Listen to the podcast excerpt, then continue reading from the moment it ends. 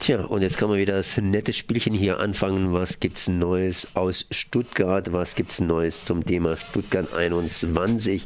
Die praktisch ewige Geschichte und wie wird das Ganze enden? Ich bin jetzt verbunden mit Matthias von Hermann. Servus. Guten Morgen.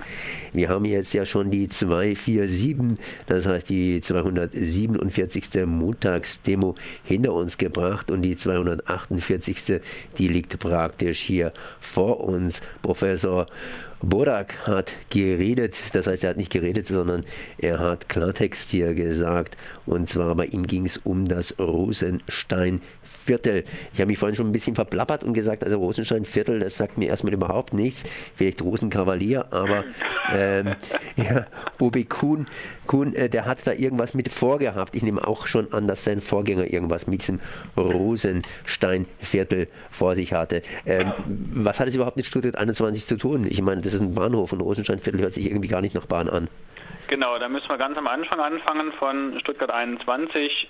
Die ursprüngliche politische Grundlage für Tieferlegung äh, des Stuttgarter Bahnhofs war und ist auch bis heute offizielle Propaganda, dass man ähm, ähm, sozusagen innerstädtlichen städtischen Raum gewinnt, dass es eine Städte, einen städtebaulichen Nutzen habe, wenn man die Gleise, die oberirdischen Gleise in Stuttgart abbaut und äh, in den Untergrund verlegt, weil man dann da, wo jetzt, wo man jetzt ähm, nach Stuttgart reinfährt, auf diesen Gleisen äh, ganz tolle Wohnblöcke hinstellen kann und dass äh, ein unglaubliches, äh, eine unglaubliche Immobiliengeschichte draus wird und sich das Projekt selber dadurch finanziert.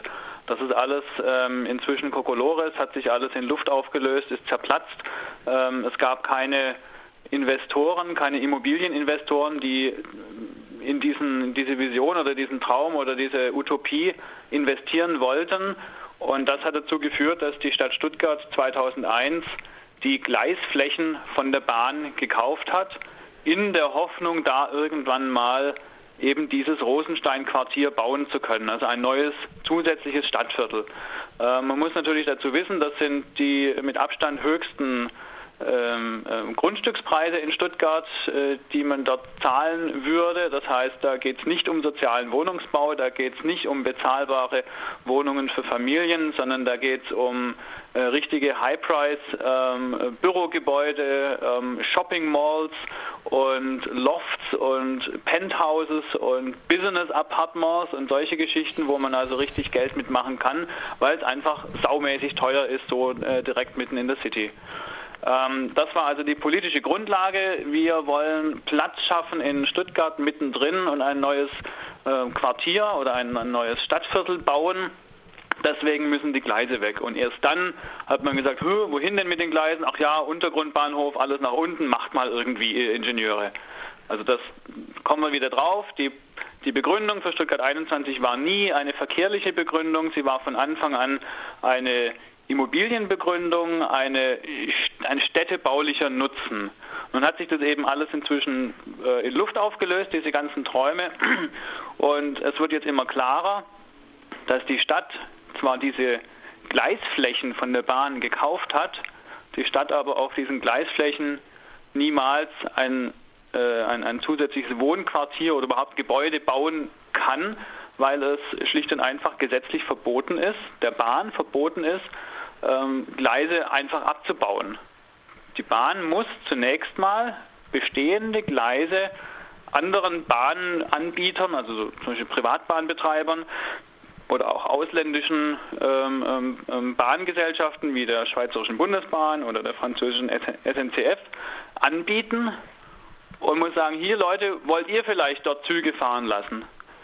Und wenn die dann sagen, ja, wollen wir, dann bleiben diese Gleise da, dann müssen diese anderen Betreiber dafür einen Preis zwar zahlen an die Bahn oder beziehungsweise an den, an den an den Eigner dieser Flächen. Inzwischen wäre das Stuttgart. Dann würde Stuttgart irgendwie einen geringen Preis bekommen dafür, dass die SBB oder die SNCF da mal einen TGW fahren lässt oder einen Zug nach, nach Zürich. Ähm, aber Gebäude dürfen darauf dann nicht gebaut werden. So, und das ist jetzt also auch alles wieder eine theoretische Sache, wenn es denn einen Anbieter gibt. Stopp, genau das gibt es in Stuttgart. Es gibt einen, einen, einen es gibt einen, einen Privatbahnverband, nennt sich Stuttgarter Netz AG, und die sagen, wir wollen diesen oberirdischen Kopfbahnhof weiter betreiben, wenn die Bahn ihn nicht mehr will. Das heißt, genau der Fall ist eingetreten, das ist schon eine ganze Weile klar. Es wird jetzt aber, äh, die, die Auswirkungen davon werden jetzt immer deutlicher. Eingetreten ist, dass Stuttgart zwar die Gleise besitzt, seit 2001 schon, darauf diese Gleise aber nie abgebaut werden dürfen, deswegen da nie Häuser entstehen werden und Stuttgart am Ende diese Gleise auch noch erhalten muss, also Leute einstellen muss, die die Weichen schmieren und äh, die das Stellwerk bedienen äh, und so weiter. Stuttgart also plötzlich zu einem äh, ähm, Gleis oder einem Bahnhofsbetreiber wird, einem Kopfbahnhofbetreiber, es sei denn, die Stadt kann das Ganze rückabwickeln. Und das ist sozusagen die Grundlage von dem, was uns Bodak dargestellt hat. Ups, ich dachte, die Schwabe sind immer so ein bisschen die Clevere. Offensichtlich ja, nicht so, richtig, so intelligent. Richtig unclever. Was heißt denn das? Das heißt praktisch diese, diese, dieses Auseinanderdividieren der Bahn damals in Betrieb und Gleisanlagen, äh, das tut sich irgendwie auswirken.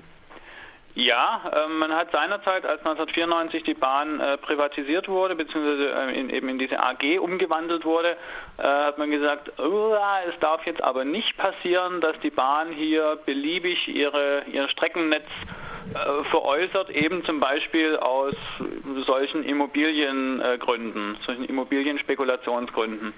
Und hat deswegen das allgemeine Eisenbahngesetz geschaffen. Da sind die Paragraphen 11 und 23 entscheidend und da steht drin, eben wenn die Bahn Strecken selber nicht mehr betreiben will, muss es erstmal anderen Eisenbahnunternehmen anbieten. Und erst wenn keiner, also wenn sich auf, auf so, so, ein Bieterverfahren oder sowas, niemand meldet, dann darf das entwidmet werden. Ähm, und genau dieser Fall ist, wie gesagt, eben eingetreten. Es gibt äh, mindestens einen Anbieter, ähm, der oder ein, ein Nachfrager, der da gerne diese Gleise weiter betreiben würde. Jetzt, äh, ich möchte mal ein kleines Beispiel aus Staufen bringen. Da war ein großes Mietshaus. ja, und davor stand eine große, schöne Linde. Und dann sprangen, äh, ja, und die durfte man nicht wegmachen, weil da gab es irgendwelche Naturschutz-Dingens äh, da. Und irgendwann eines Morgens sprangen da so zwei, drei Männer raus mit einer Kettensäge und haben angefangen zu sägen, woraufhin dann die Linde gefallen ist und äh, das Problem war gelöst und der Eigentümer hat einfach nur so ein bisschen vor sich hingegrinst. Ähm, äh, kann bei Stuttgart 21 sowas ähnliches passieren, dass zum Beispiel böswillige Menschen, ich meine zum Beispiel jetzt hier die Rohstoffpreise, die steigen ja ab und an, mal einfach so ein paar Gleise klauen. Naja, zunächst mal wird der Kopfbahnhof ja sowieso weiter äh, benötigt. Ähm, in dem theoretischen Fall, dass Stuttgart 21 irgendwann gebaut wäre, funktionieren würde, äh, also unfunktionieren würde, dann erst tritt ja sozusagen die Entscheidung ein, ähm, brauchen wir diesen Bahnhof ja oder nein, diesen Kopfbahnhof, den bestehenden. Ähm, von daher, jetzt sagen wir mal, die nächsten 20 Jahre, ähm, solange es hier weiterhin Bauruine gibt und die Bahn nicht vorankommt, ähm, wird sich da gar nichts tun. Und danach, ähm, wie gesagt, jetzt mal den hypothetischen Fall, Stuttgart 21 wäre nach ewig langer Zeit, Bauzeit fertig gebaut. Es können auch, der eine oder andere Zug kann auch tatsächlich fahren, trotz Gleisgefälle und allen Problemen. Ähm, und die Bahn entscheidet sich, nö, diesen Kopfbahnhof will sie nicht, weil sie will ja eigentlich überhaupt nicht nach Stuttgart fahren oder halt mit den wenigen Zügen, die durch den Tunnelbahnhof passen, das reicht. Ähm, dann glaube ich nicht, dass jetzt jemand daherkommt und mal kurz die Gleise äh, rausreißt. Ähm, da gibt es schon entsprechend, also erstens sind es ganz andere Dimensionen, als mal eine Linde kurz umsägen. Äh, das ist in ein paar Minuten geschehen. Äh, so ein Bahnhof abbauen, das ähm, bedarf ja zunächst mal einer Planfeststellung. Das muss man auch sich nochmal klar machen. Der ganze gesamte Abbau, dieser geplante Abbau des Kopfbahnhofes und der Gleise und allem, das ist noch nicht einmal planfestgestellt. Das ist also noch nicht einmal eingereicht als, als, als Pläne. Ähm, das heißt, man hat immer nur so weit geplant, dass halt der Tunnelbahnhof fertig ist.